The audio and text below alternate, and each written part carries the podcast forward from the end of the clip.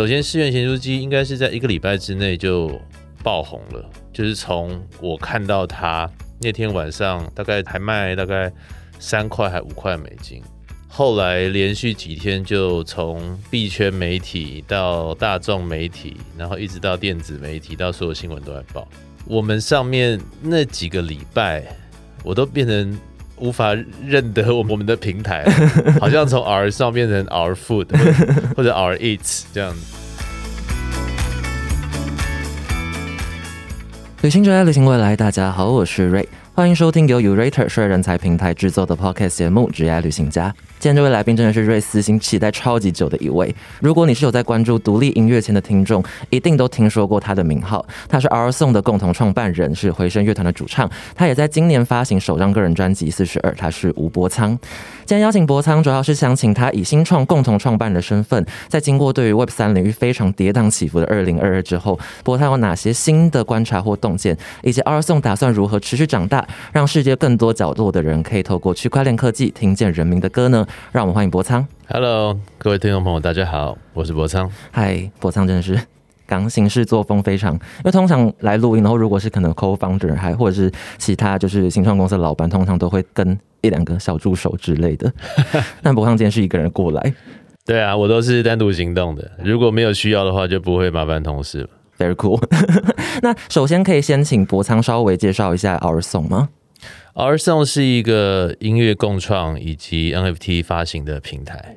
所以我们从二零一九年就开始在这个领域音乐的数位收藏品。那经过风风雨雨的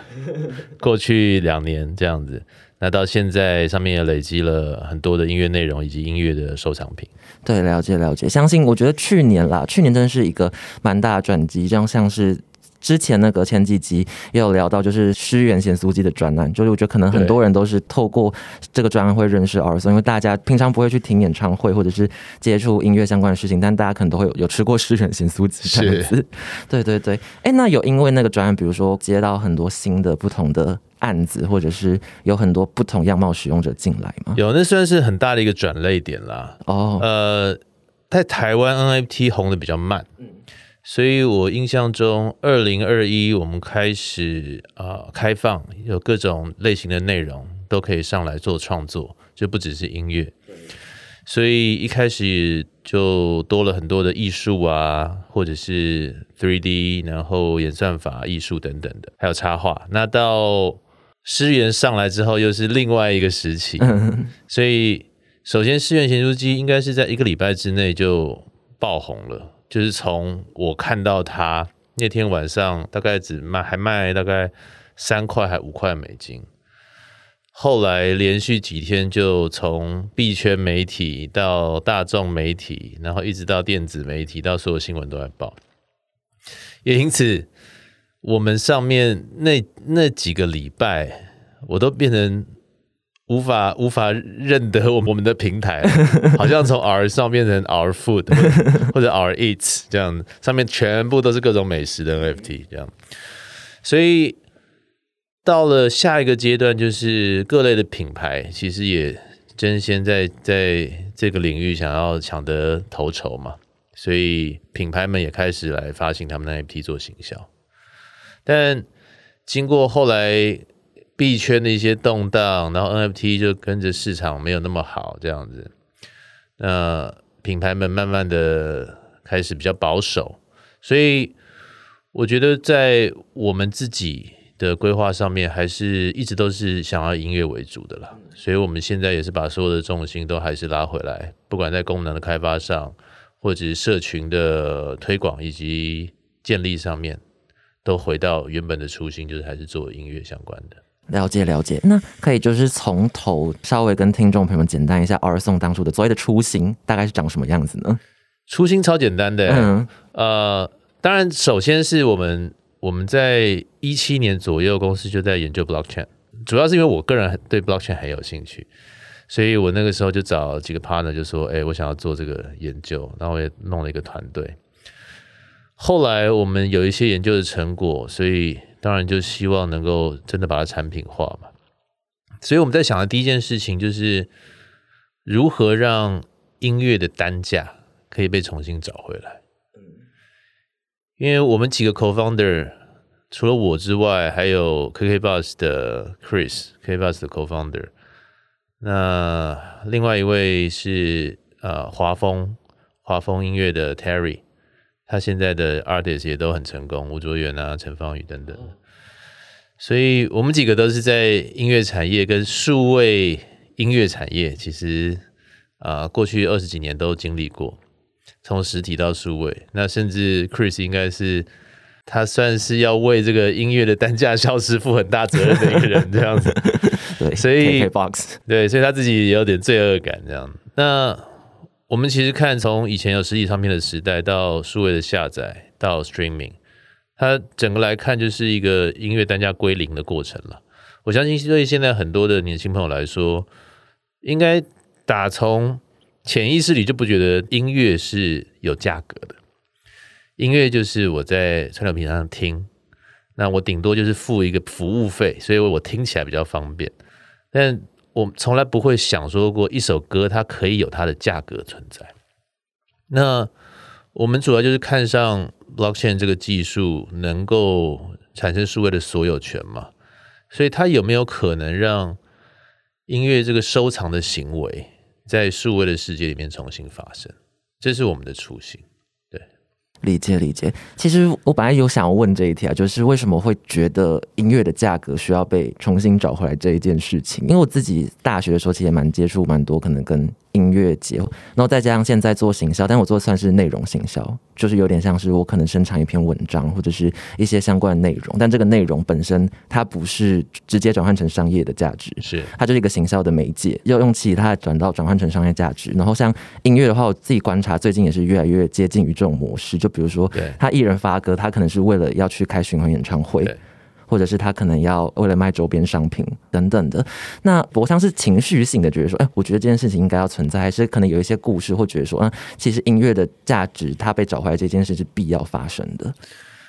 呃，当然，身为一个音乐人，对我自己以情感上当然会希望这件事情发生的。对那当然，理性来看，其实这件事的发生对于整体音乐文化的推进是有帮助的。因为如果音乐人可以依靠自己的内容来维生的话，那自然就可以帮他做出更好的作品。我们整个产业其实，在过去二十几年已经有找到一条新的路了，就像你刚刚说的，它有很多间接的呃产生营收的方法，比如说演唱会，比如说周边商品，比如说代言等等。但我相信很多朋友可能对于过去唱片工业没有那么熟悉。唱片工业在最巅峰，也就是华语流行音乐最鼎盛的那个时期，大概是九零年代、八九零年代那个时候，我听过一些前辈讲，他们基本上做唱片的预算是没有什么上限，因为每一张唱片都一定会赚钱，所以他们可以找自己最喜欢的录音室、最棒的录音师，找最好的乐手，花很多的时间在雕琢那些音乐，在那些音乐的品质上面把它弄到最好。对，为什么呢？因为唱片可以直接卖钱。对那当时候我记得卖的好的都是一两百万张的，所以你换算一下，一张唱片就可以有可能好几亿的的 revenue。而且那时候通膨还没有那么对啊，所以当然后来已经在了网络时代之后，这件事情就慢慢的消失了嘛。但我还记得我自己我自己的乐团回声在出第一张专辑的时候是二零零二年，那个时候已经开始有 MP 三，然后慢慢 CD 卖不动这样。不过我们当时候没有什么表演可以唱，但我们也卖了大概一万张唱片。所以你看一下，一万张唱片，如果一张几百块的话，它其实也有几百万的营收。所以对于唱片公司也好，或者是对于 artist 也好，其实这本身是一个不错的收入来支撑你做下一张作品，或支撑你这个啊、呃艺人在进行更多更多的创作。那如果我们有办法在数位世界把这件事情找回来的话，那当然是最好。不过这也要看我们如何使用这个技术，跟我们如何重新创造出在数位世界里面那种收藏的体验？我觉得这个是整个产业自己需要继续努力的一个方向。了解了解。那好奇说，博仓当初怎么就是应该说怎么会认识到区块链技术？跟现阶段会觉得说，那这个技术 maybe 可能是刚刚提到那一件事情的其中一个技术上的 solution。呃，我是从二零一六年吧，然后当时候我还在做 Indie Vox 跟 Street Voice，是有一些有一些朋友他们去了国外的一些音乐展，像呃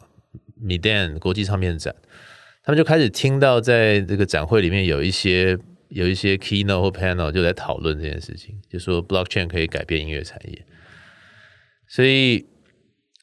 我当然是我当然比较自吹自擂一点，说我是音乐圈里面可能对于这种新的技术比较了解的人，所以他们就会第一个来找我，就跟我讲这样说，因为他们看不懂，让我研究一下，我就跳进去研究，然后我研究。研究下去之后，就越来越感兴趣。虽然我对于很多他们在文章里面这些写的东西，我不是百分之百认同，因为我觉得这些人好像自己也没有很懂。这样哦，就是这这两个圈子彼此中间的交集点其实蛮少的。对，所以我真的很认真的，就是直接跳下去看。我先看完比特币白皮书，又去看以太坊的白皮书。以太坊那时候才刚刚出来，天！然后我甚至还自己下去。啊，学写这个智能合约 （smart contract），我还去拿了一个评一个认证的，这公的开发者认证，那是我人生第一个认证。后来，呃，后来当然这个产业也越来越蓬勃了。呃，不过我觉得，我觉得现在其实还算是非常非常新的一个阶段，因为所谓的 Web Three 是这一两年才比较被提起的字了，因为 Web Three。我其实，在二零一六那个时候就已经有看到这个字了。那但是那个时候，这个字还只是呃，以太坊他们智能合约的前端前端 JavaScript 的一个 library 的名字。那当然，他们的展望当然希望说这是下一代的网络这样子。所以这个 Web three 概念，我觉得最主要的差异点跟之前的网络，就是它有了数位所有权嘛。那数位所有权的基石，当然就是区块链。所以。我当然是很看好这个概念本身，可是这个概念本是怎么样被落实？就是我们有了一个这么棒的想法，叫做数位所有权，但我们怎么让大家认为说他们应该在数位世界要拥有东西？对，这个是还没有被建立的。所以在前几年为什么会啊一直有不断的有这种市场的 cycle，就是啊大起又大落，大起又大落，从比特币开始到现在十年已经好几次。但我会觉得，呃，如果当我们实际找到这些呃应用以及人们需求的时候，它就不会在啊像过去一样，只有在这些大起大落之间去玩这个金钱的游戏，这样，它会更本质的进入到我们的生活里。我刚刚脑中想到一件事情，就是 Our Song 应该会定些所谓的 OKR 之类的吧？嗯，就是那你们会把建立大众对这件事情的认知，把它设为是一个目标吗？这一直都是我们的目标。呃，那如果把它讲转换成，比如说可能近三到五年的话，那 Our Song 可能实际呃可能会写上去的东西是会怎么描述？跟你们会实际做哪些事情？呃，我们其实从 Day One 就把这个当成最重要的目标，所以。我们所有从产品的开发，然后我们内容的呃获取，还有我们呃所寻找的合作对象，基本上都是朝这个方向去前进的。因此，可以大家可以可以看到，说我们的产品可能对于对于一些呃基本教派的 Web 三或者是 Crypto 的人士来说啊，觉得你这个这个不不够。不够极端这样子，对，极端是指像怎样才叫极端？比如说你一定要用 crypto wallet，然后所有的交易 on chain 什么的，哦，这些东西。那我们是试图在一开始就让乐迷们，因为都是我们既然做音乐的话，很多乐迷其实对这些新新的技术并不了解嘛，他只是想来听歌，或者是他想要收藏东西。对，所以我们希望把这个门槛降到最低，这样。那以这个理念出发，其实。我们也一直就是希望能够不止在就是啊所谓 crypto 或者 NFT 的圈子里面而已，我们一直在找就是所谓圈外的人，或者是对这个技术不不熟悉的的一些伙伴合作。那我想这些努力在过去两年其实都有呈现出来。像比如刚提到石原选自己，可能就是可能前面有很多成功案例之后，它算是一个意料之外但情理之中的一个出现的结果。是对我记得我拿到的第一个 Our Song 的那好像就是我一九年去看陈珊妮的演唱会，啊，对，然后那个时候说，哎，那什么东西，完全还不懂 NFT，那时候还没有进行创圈这样子。那蛮好奇说，就是那如果是以实际的发展模式，从可能刚刚讲的 Day One 一八一九年的时候到现在的话，你们的使用者服务模式或使用者轮廓有过哪些迭代或改变呢？呃，我们的服务模式到现在没有太大的不同，对，基本上还是希望能做一个平台，让创作者很容易的来把自己的作品变成可收藏的数位资产，A.K.A. NFT 这样的那另外一块，也就是让这些呃收藏的使用者有更好的体验。那同时，我们也开发很多的工具。让创作者跟使用者有更多互动的可能，比如说我们 App 里面的呃迷你版的 Discord 吧，可以这样讲，比较它比较好懂，就是一个呃群组聊天的群组，所以这些创作者可以很容易的跟他的收藏者在里面做互动。我记得经常去贵人散步的时候有，他们好像用过这个功能。对对对，它就是一个私密的俱乐部这样子。那还有一些其他的，比如说我们后来有做了这个电子的票券。所以，如果要办一些线下的活动，或者是像思源他们就有送那个饮料兑换券啊，还有什么农药包兑换农药包，是不是叫农药包啊？但好像是吧，就是那种那种看起来比较传统的那种帆布包，但现在很潮，复古味新时尚对复古乐这种，嗯，那都可以直接用这种兑换券来来作为呃一种奖励这样子，对，然后呃。还有很多的呃比，比如说 remix 的竞赛啊等等的，所以这些东西在过去这段时间，等于会是我们主要最核心的价值吧？对，就是如何如何让创作者跟这个收藏者，以及如何让这些作品本身。有更多的利用性跟收藏性。嗯，了解了解。毕竟就是大家都会说 Web 三的基石其实就是社群嘛。对。然后他们有办法直接在 R 送这个平台上面可以直接凝聚起社群的话，那这样当然可以最直接转换成商业价值，或者是创作者他们想要得到的一些收益。对，因为我觉得有了所有权之后，它这个社群跟我们原本的定义里面的社群不太一样。嗯。这样，我觉得可能是因为中文“社群”这个字吧。那比如说，以前我们说 social media 是叫社群媒体哦，对。但 community 中文也是翻社群，两个其实不同的事情。对，但是其实 social 跟 community 是是差别很大的。所以，我们传统认知上的 social media，它比较是一个呃资讯传递的媒介而已。所以你来 follow 我，然后你看我单向传给你的资讯。但如果你要建立一个 community，它必须要有所羁绊，有一个共同的目标。那这个 community 才会成长，才会才会长大，这样。所以，我们除了啊在开发产品之外，我们另外一个最重要的工作，其实就是如何把这些音乐创作者能够汇聚在一起，建立起一个 community，而且是一个跨国的音乐人之间的交流互动，找寻伙伴。的一个社群，了解了解。我记得后面其实有问到了，但我现在还是忍不住想要问，就当初是怎么找到 John Legend 来 加加入跟认识你们的？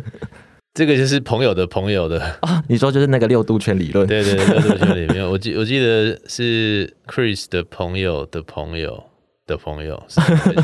对，但呃，我们那时候提整个 idea 给他的时候，他他就还蛮蛮。怎么讲？他他没有看过这样子的一个产品跟一个想法，哦，对，所以对他来说，在当时 NFT 很热嘛，可是绝大多数还是呃有一点就是来抢钱，嗯，对对的一种工具这样子，对，但但你这样出，你这样说不会出问题吗？还是还好？不会啊，因为当时很多人的确把它当成是抢钱的工具，OK，但他的确从这些呃，从我们给他的这些。提案跟这些理念里面看到一些可以实现的地方，比如说如何真的帮到这些创作者，因为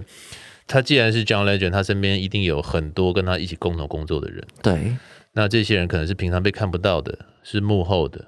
或甚至是呃没有办法得到应得的注目的，那他会希望这个平台能够真正服务到这群人。这让我想到，就比如说，你可能今天可能在上面买了一首，讲最简单，可能单曲好了。那比如说几成的收入可能是给 title 上面的那个歌手，但可能剩下的几成是给制作人啊，然后配上制作人或者是编曲师等等的，像这种感觉吗？除了让这些分润可以更更透明、更更简单对，之外，我觉得还有一部分啦，就像前面我们有聊到嘛，就是为什么要让呃音乐有价格，像。耳上上面有几位就是这种独立音乐人，那独立音乐人可能他还很年轻，他才刚开始起步，所以歌迷可能就几百人，甚至一两百人。那这群人会去他们表演，但如果你靠着这群人去串流平台上听你的歌，基本上你在音乐那部分的收入就你可以把它视为零嘛，嗯，对对不对？可是如果他们也愿意收藏你的作品啊，以数位的形式，那这些这些独立音乐人，他们在我们上面可能一首歌就可以卖，比如说，他不要卖很多，一百张好了，一百张一个卖五块美金就好了，这样就是五百块美金，也有一万多块台币。所以，如果你累积起来，它会是还不错的收入。那这个就比起过去在创业平台上是零这件事情，其实有很大的一个进步。那我一直觉得创业平台是一种很很好的模式，就大家都会喜欢用。可是它也造成一个非常大的就是 M 型的这种发展。排行榜上前几名的 RT，它基本上会拿掉绝大部分的收入。所以如如何让这些对于音乐的消费可以直接的回馈到啊你喜欢的艺人身上，因数位的收藏品 NFT 它是一个比较好的模式。嗯嗯嗯，对。因为其实我自己会觉得说，现在很多传统平台的那种可能推荐系统，其实也算越做越好。就你还是偶尔可以收藏到一些比较冷门的歌者或干嘛，就有点像把它当做是一个行销平台。但是他们实际如果消费的话，就可以去二送，实际支持你喜欢的音乐人这种感觉。它算是一种新的商品类型吧。嗯，对啊，了解了解。哎，呃，那博昌私底下有跟。张磊成聊过天之类的吗？没有，我们顶多就是开会的时候有碰到。哦，那你觉得他是一个什么样的人？他是一个什么样的人啊？蛮好奇的。你你你自己在观察他开会的时间，因为他开会时间应该跟他在台上就是表演或者是演唱会的时候应该长得不太一样吧？其实我觉得他就是一个很有魅力的人，真的。然后讲话很有感染力，而且你会感觉他在。他在音乐创作之外，其实对于如何照顾这些弱势啊，如何为他的呃身边的这些创作者来发声，是是有他自己的一些想法。OK，了解了解。那他现在，我记得他现在挂的是算影响长嘛，CIO 是吗？对，角色。那他实际会协助二送推广的，可能是什么样的工作或任务？呃，明年大家就会看到了。明年大家就会看到了。我们会有由他发起的一些活动。好好好，这集应该是明年，可能明年初会上架，所以应该是今年。如果是二零二三年就会对收听大家收听到大家进就会看到，可以大家可以期待一下，就是二宋跟 John Legend 即将搞出的大计划 这样子。接下来的话，其实刚刚就有提到说，呃，二零二二年可能因为宣贤素机呢，或者是因为其实企业可能会看准这一波商机，他们会把 NFT 可能视为一种行销管道。然后其实这点在台湾算是 run 的比较慢，然后可能其实在欧美大概 maybe 二零二零年甚至更早以前就会有了。我记得好像是 NBA 的那个。NBA Top Shot，对对对对，卡片。好奇说，就是呃，博商自己观察到说，企业最汹涌的大概是哪一阵子？跟他们可能有哪些比较，比如知名的模式或案例吗？你比较印象深刻的？你说是台湾吗？呃，台湾，台湾大概就是半年前吧。嗯，对，半年前算是最最风风火火，就是各种品牌。然后都都有这样类似的尝试，这样，所以我们上面有全联，然后有统一时代百货，有公式，公公公式出了什么？公式有话好说节目，他们有来发，他们把他们的一些单集讨论的主题都发成 NFT，他们的 NFT 卖蛮好的哦。对对啊，像我刚刚讲很多餐厅啊等等的，太多了。那但我会觉得可能是因为时间上大家他们想要做的都都比较急吧，嗯，所以那个都比较是呃，比比较是 project base 的的这种，他不是把它当做一种长期的 channel，对，大部分的人没有长期也在经营嘛，嗯。这个东西这样子，所以他可能是把它视为是一个呃专案的收藏品，可以抽奖拿好康，类似这种概念这样。哦，不过，就像我们刚刚有聊到嘛，其实，在所谓 Web Three 的世界，社群是最有力量的。嗯对，那如何建立社群，这些呃 NFT 是很好的工具。所以，如何去善用，如何的去有一个长期的规划，真的把自己的社群凝聚起来，我觉得是接下来厂牌们其实可以花更多的时间去思考的。当然，我相信这个对于很多的品牌来说，可能并不是那么的容易。它跟比起过去啊、你要经营 social media 又是另外一种 know how，对，所以它可能这个阵痛期可能会有点像，就是从从过去从 blog 时代啊，然后转换到 social media 啊，大家就要去找找懂的小编呐、嗯，对年轻的朋友来加入团队啊，现在就开始挖社群经理了，现在就是社群经理了。那社群不同的就是你常常要办一些，不管是线上啊或线下的活动啊，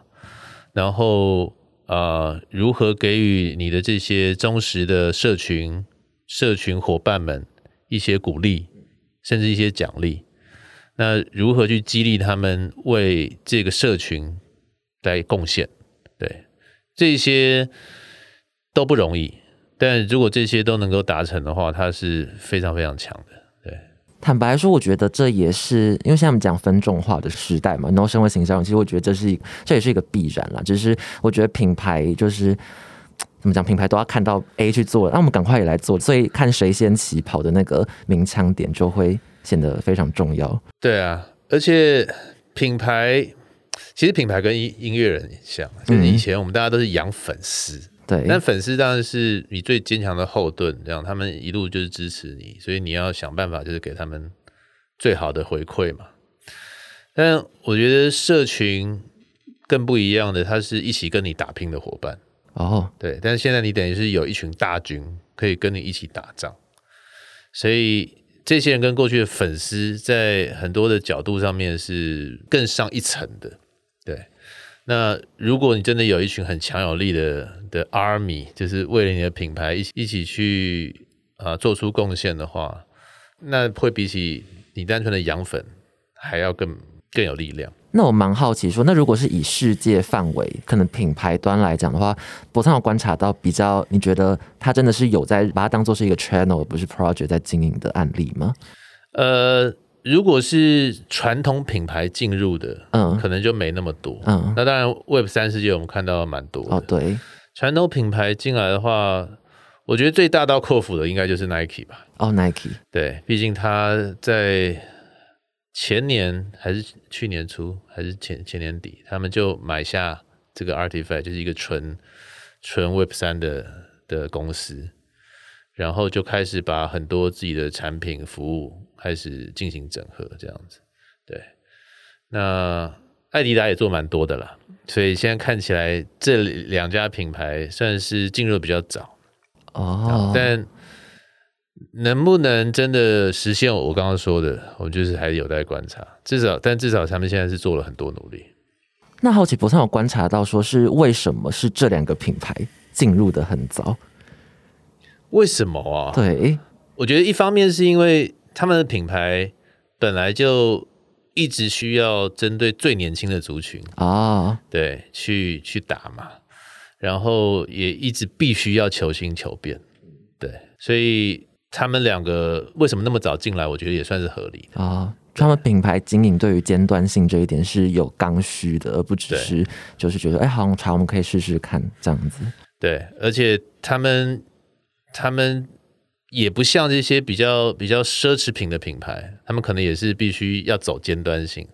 但因为那个服务的族群可能又不太一样，对，对，玩这个的毕竟还是年轻的，甚至十几岁的人这样子，所以这些这些大众品牌就会变得比较适合。对，哎，刚提到十几岁的人，那 R Song 目前的使用者轮廓，比如说以年龄层或者是比如说国家分配比例来讲的话，可以透露一些有趣的资讯给听众朋友吗？现在还蛮合理，所以不太有趣。我们大概就还是十八到二十五岁为主啊，十八到二十五岁。然后目前还是台湾为主了，但呃，从现在开始，我们就是多了比较多美国那边创作者的经营，所以接下来二零二三的主要计划都会放在美国。哦，了解，所以可能包含刚刚提到跟 John Legend 的对 surprise 的计划。然后除了大明星，我们其实也扎根找了，现在已经找了三四十位，就是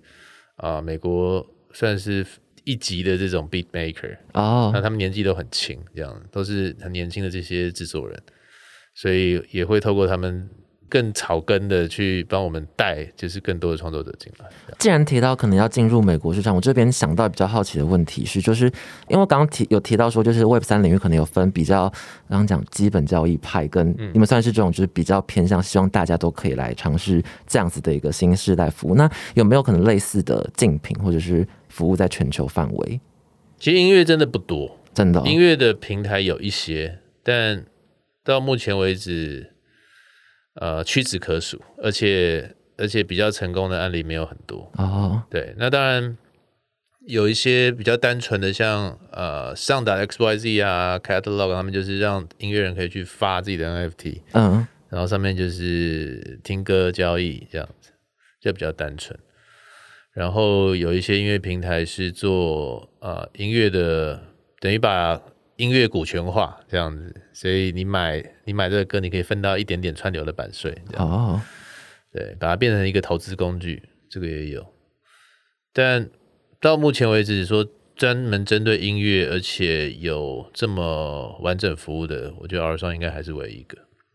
我觉得听下来，博仓你本人就是一个基点呢，就是。哪一个基点？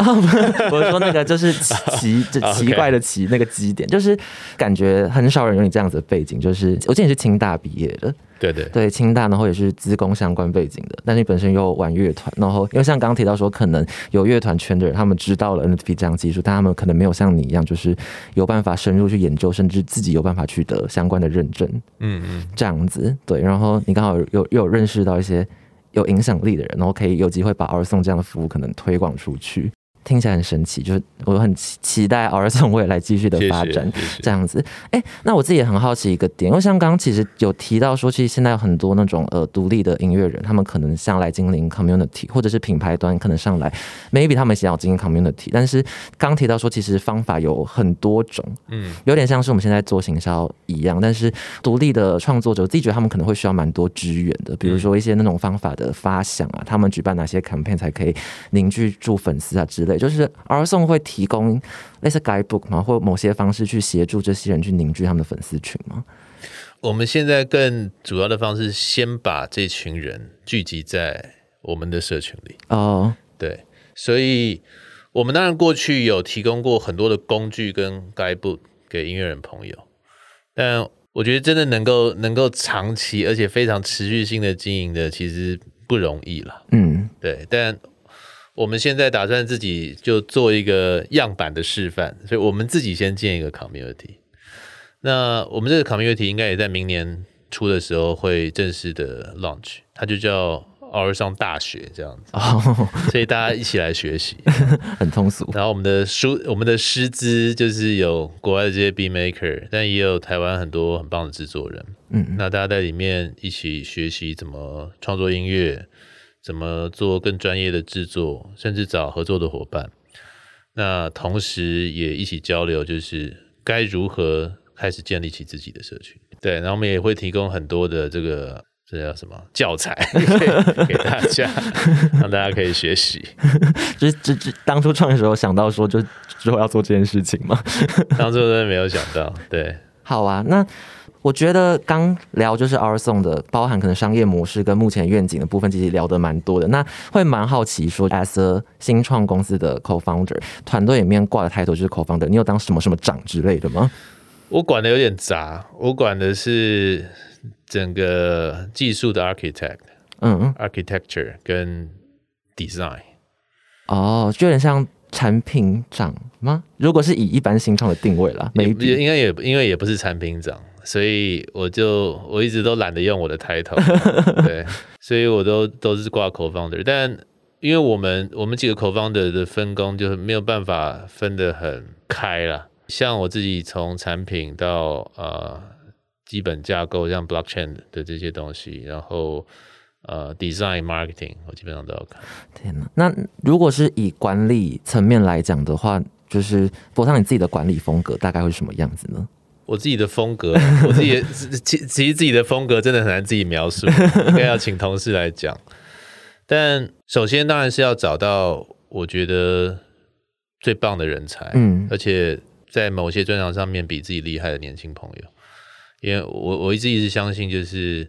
呃，我们都要跟年轻人多学习，这样，然后充分的授权，然后让他们能够去发挥，嗯对，然后放在对的位置，这些都是我自己最基本的一些一些想法。对，那我换个问法好了，那你希望就是如果不是以愿景来讲，而是以团队本身来讲，你希望 R Song 可以成为一个什么样子的团队？我们现在的我们现在的团队基本上已经开始就是四散各地，就是大家都在远端工作，对，但我会希望大家在理念上面，首先必须要一致。对我觉得这件事情很重要，但是在工作上面是有组织，然后有方法、有策略、有计划。对，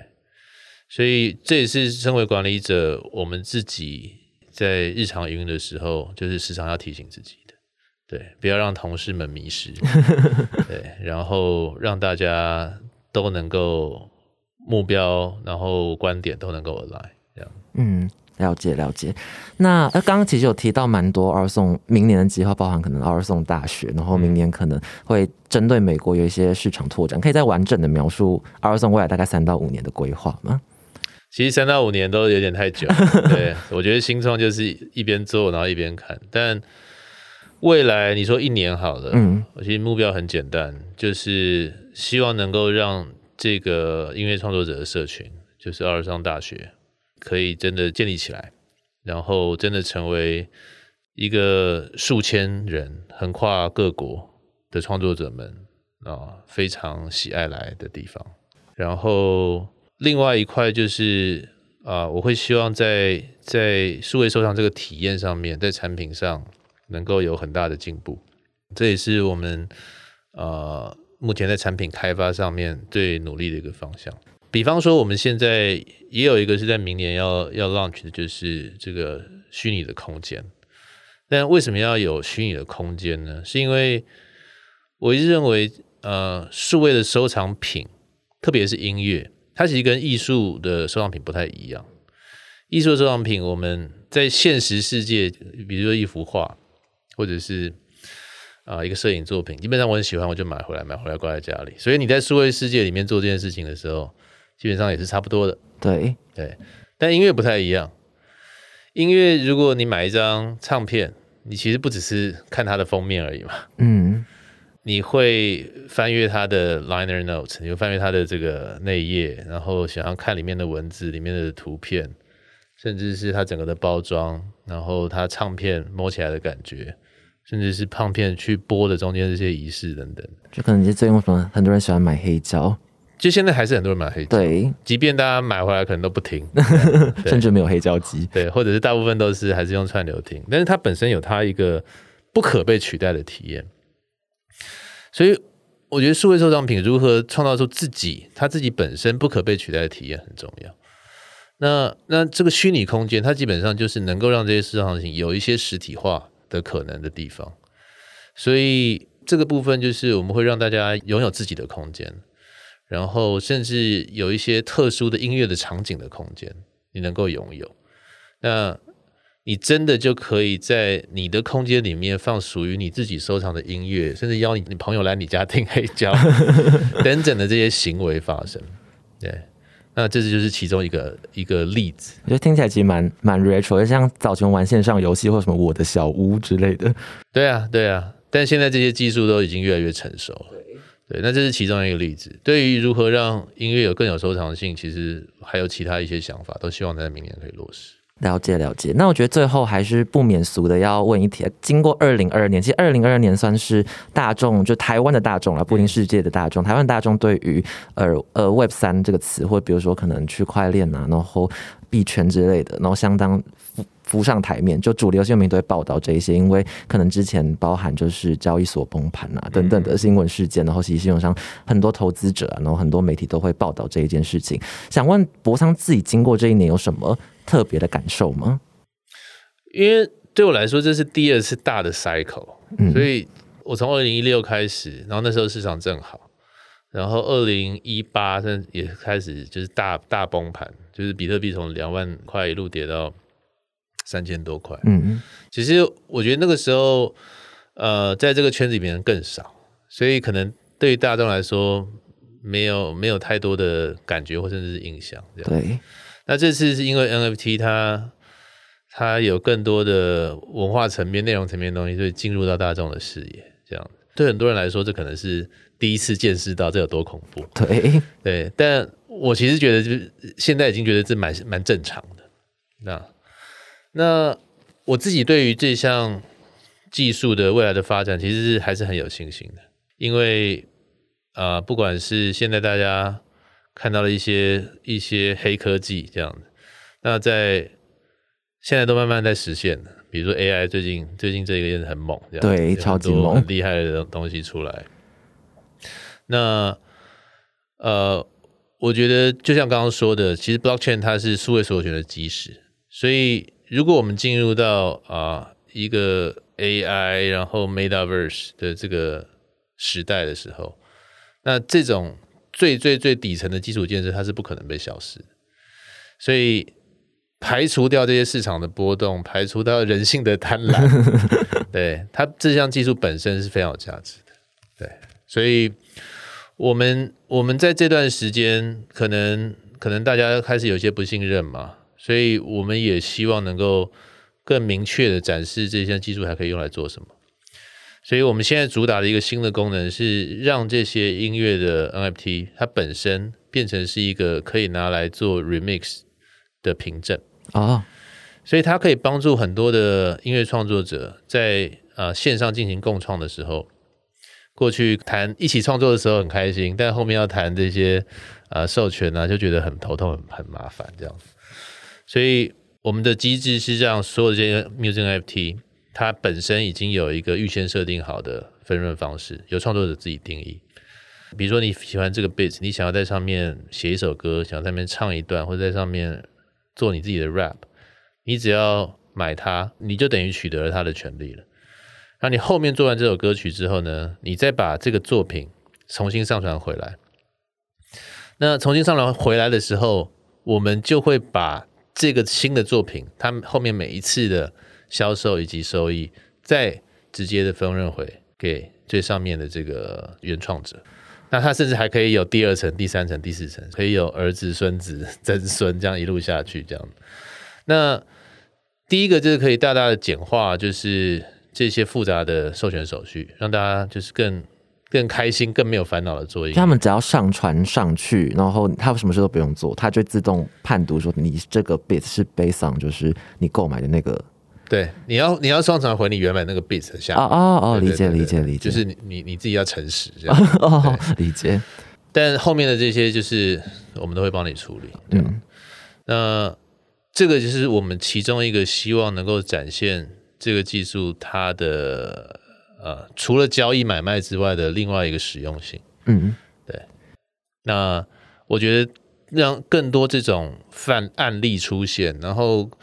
呃，更多能够让创作者更具体体会到他为什么会需要这个技术的时候，那随着随着它的普及，我觉得，呃，大家对他的印象也就会慢慢的再改观回来。嗯，了解了解，听起来的话，其实就是简单来说就接地气了，可以这么讲吗？接地气啊，不喜不喜欢这个词。呃，没关系，可以了。我我刚发现我已经被那个很严重，就我脑袋想不到另外一个跟这个词可以表达。人家说更落地了，哦，落地，OK，更落地也都可以。好好好，就是当大家可以更实际明白说，这样技术可以实际为我们的包含商业模式，包含刚刚提到的各种就是创作的形式之类带来什么样的改变？最好就是大家在用的时候都都不要想到有这个所谓什么技术。但大家都觉得这个东西很好用。大家现在在上 Web 的时候，也从来没有想过我用的是 HTTP 到底是一个什么 protocol，就是没有人会去想这件事情。嗯嗯嗯，对对对，了解。那最后的话也好奇说，因为现在就是 R Zone 热烈招募中，那蛮好奇说，如果二零二三年你们要主推刚刚的那些计划的话，目前主要会需要哪些类型的人才加入？我们现在还很需要就是设计相关的人才，设计吗？还有行销相关的人才。还有社群经营相关的人才，所以如果大家对于 R 上的呃服务有兴趣的话，欢迎加入我们团队。好的，我会把就是呃 R 上的同地连接在 u r t 上面的放在介绍栏，然后大家欢迎点进去，然后直接看看 R 上有哪些要求。英文应该要蛮好的吧？英文蛮好的，因为我们很多的同事跟我们一起一起工作的 creator 都是讲英文，但我们基本上都是远端工作比较多。我们远端工作比较多，所以我们开会的时候大部分也要讲英文，不然有些同事会听不懂。了解了解了解。好，那今天非常非常感谢博仓来到我们节目，然后很巨细靡遗的说明，就是 R Song 未来愿景以及明年可能会即将要实现的计划，还有他本人对于就是去年一整波浪潮的感受，这样子。那如果喜欢我们节目的话，欢迎到 Apple Podcast 上面给我们五星好评。那我们今天非常谢谢博仓，谢谢瑞，谢谢。好，大家拜拜，拜。